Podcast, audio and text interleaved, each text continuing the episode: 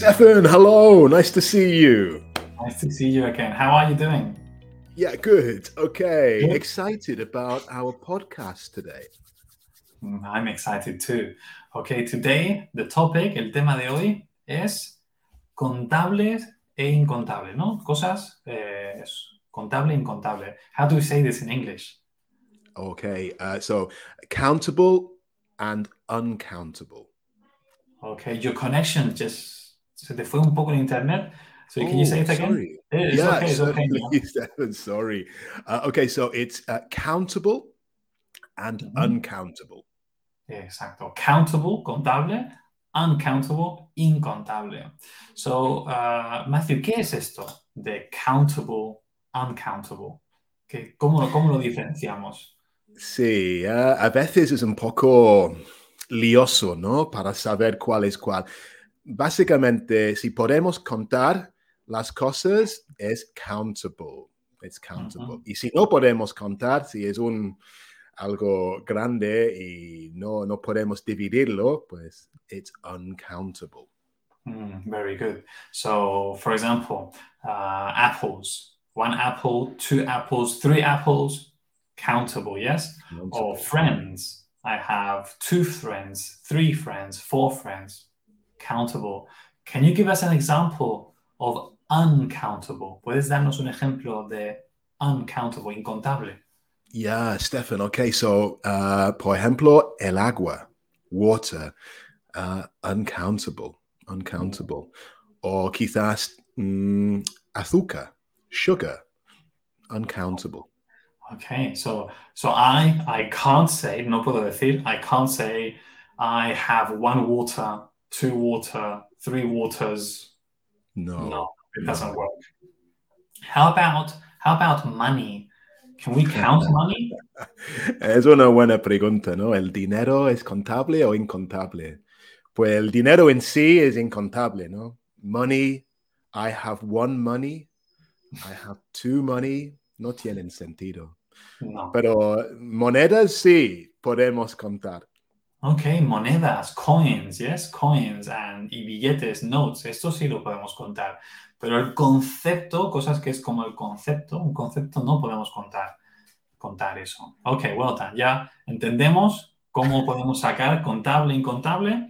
Entonces, la pregunta, how can we count water?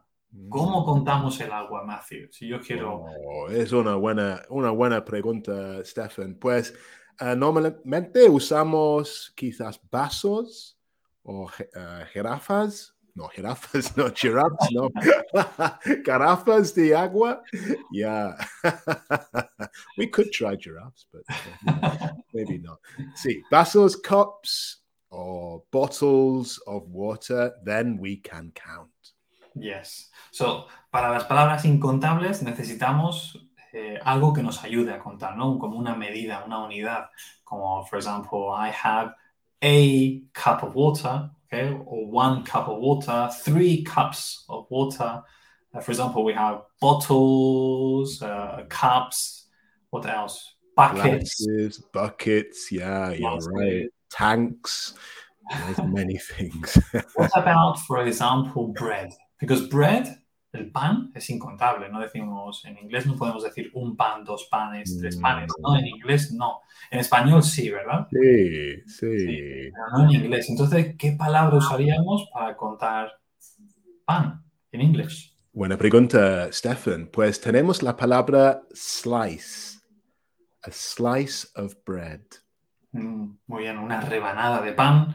Eh, y es importante, ¿no? Porque este confunde mucho. Hay personas que piensan, ah, tres panes, countable. Not in English, no en No, inglés, lo sentimos. No. Yes, we have a slice of bread, a piece of bread, un trozo de pan, a piece of bread, a loaf of bread, una, Mm, una hogaza de pan, una rebanada de pan. mm. Ok, so tenemos que buscar qué palabra ¿no? nos viene bien, qué palabra nos viene bien para contar eso. Ok, y ahora tenemos palabras especiales, ¿no? We call them determiners, los llamamos determinantes, determiners. Y los primeros es a y an. Matthew, ¿con qué usamos esto? ¿Con contable o incontable? ¿Cuál es la diferencia? Vale, Stefan. Ok. So, en vez de decir, por ejemplo, um, one dog, podríamos decir, y normalmente decimos en inglés, a dog. Y claro, dog, contable, ¿no? A Ujú. dog, vale.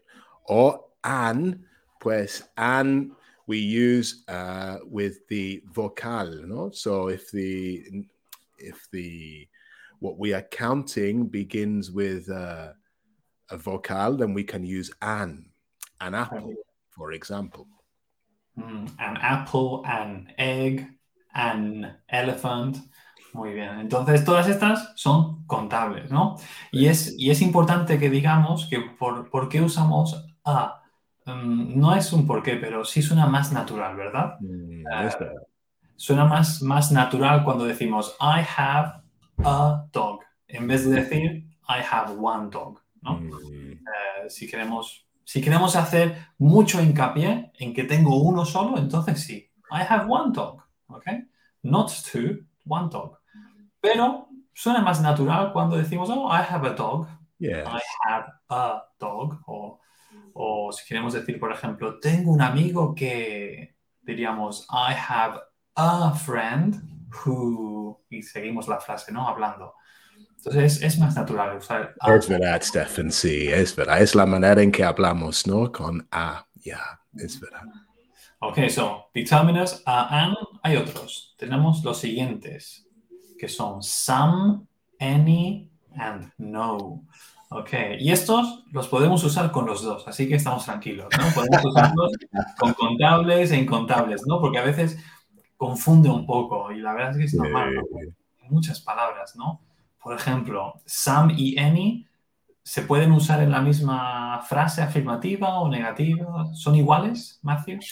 Bueno, mm, son iguales en el sentido que podemos usarlo con contable y incontable. Eso es bueno, ¿no? Como dijiste. Pero hay, hay diferencias. Por ejemplo, any podemos usarlo con preguntas o con oraciones negativas, ¿no? Pero no en oraciones positivas. Mientras some es, es algo positivo y, y usamos en oraciones positivas. Exacto, ¿no? Y el significado es de una, es una cantidad no determinada. ¿no? Lo usamos para hablar de una cantidad no específica. Mm. Uh, for example, I can say, I have some apples in the kitchen.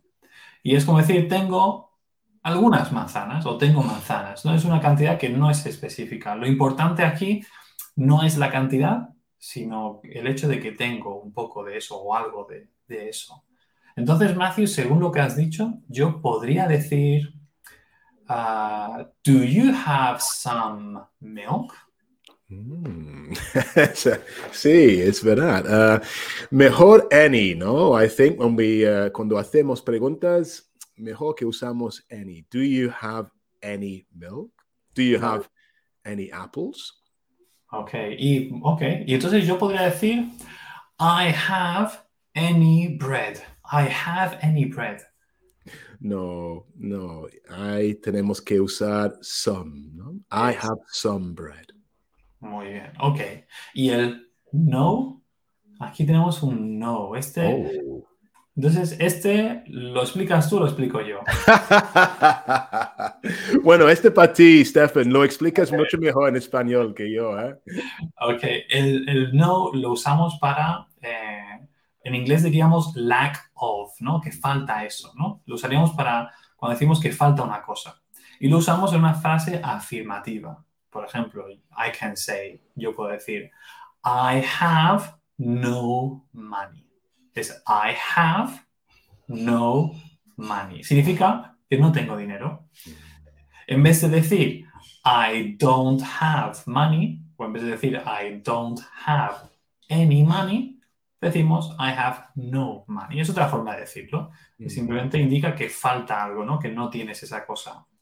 O I have, I have no, I have no, no apples. I have no time. Thank you. Yes.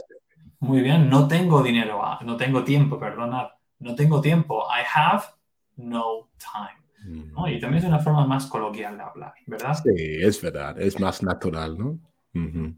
Entonces hemos visto a and. Hemos visto también some, any, no. Y ahora seguimos con a lot of and some again. Hmm. Ok. A lot of, ¿con qué lo usamos? Bueno, eso podemos usar con contable o incontable y significa mucho, ¿no? I have a lot of time. or Ok. I have a lot of friends. Ok, muy bien. Entonces, a lot of para los dos. Pero hay una diferencia, ¿no? Que es que eh, para con contables tenemos una palabra más para mucho. Entonces, con contables tenemos dos, a lot of y también many. ¿Vale? Este many es igual que a lot of, pero solo usamos con contables. I have many pens. Look, I have so many pens with me. I have many pens. One, two, three. Yes, tengo mucho de algo. Can you give us an example with many, Matthew? Yeah, okay. So, como dijiste, Stefan, tiene que ser contable, ¿no? Um, what do I have many of? Well, I have many devices here. Quizás no es un ejemplo muy bueno, pero tengo aquí un, un tablet, un móvil, el ordenador. I have many devices. Yes. Y una cosa que es importante con a lot of y many es que lo podemos usar en preguntas, en negativas y en afirmativas. For example, uh, Matthew, do you have many books? Stefan, I have many books here. Okay. And do you have many video games? Uh, I don't have many video games, no. Ok, well done. Así que vemos que podemos usar many y a lot of en, en preguntas. So, for example, Matthew, do you have a lot of toys? Do you have a lot of toys? uh, no, not anymore. I don't have a lot of toys. Ok. Entonces vemos que estas nos permiten todo, ¿no? No es como some y any, que some es para afirmativas, any para preguntas negativas. Entonces este es más, es más, es más fácil de usar. Igual que usamos a lot y many para muchos, también tenemos palabras para poca, poca cantidad, ¿no? Y aquí tenemos para poca cantidad eh, a few and a little. Matthew, ¿cuál es contable y cuál es incontable? a ver, Stefan. So, podemos usar a few para contable. I have a few apples or I have a few oranges. Mientras usamos a little para incontable. I have a little time or I have a little a little money. Mm. Ok, muy bien, pues perfecto, Matthew, muchas gracias. Y ya el último, porque hemos visto mucho vocabulario en esta clase, eh, pero hemos dejado este, como hemos visto mucho, para el final, que es muy fácil. How much y how many. Significa cuánto, ¿vale? Si, estamos, si podemos contar eso, ok, usamos how many. For example, Matthew, how many hours do you have today? Or how many how many books, Mm. how many apples, how many dogs, yes? Es para cuánto. Y how much para cosas que no podemos contar, ¿ok? How much sugar, how much milk, how much water, how much money, ¿verdad? Eh, a veces es bueno que un alumno se aprenda una frase hecha. Te aprendes una frase de memoria y esa te sirve de referente, ¿no?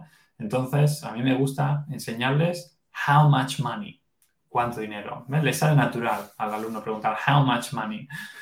Porque luego, si dices how many money, ya te suena raro, ¿verdad? Por eso. Es- Sí, me gusta. Una, una, una pauta muy buena, ¿no? Es fácil de recordar también. How much money? Exacto, suena natural, no suena forzado. Mientras que how many es forzado. Y por último, Matthew, la última pregunta. ¿Qué podemos hacer si alguien quiere una clase contigo, conmigo, con otros de nuestros profesores? Wow, Stefan, lo más importante, tiene que ir directamente a campus.trainlang.com y ahí vas a ver un montón de cosas, ¿no? Exacto. Matthew, thank you very much for your help. We really enjoyed it. Stefan, thank to you. Hey, I enjoyed that. Thank you very much. See you next time. See you next time. Bye bye.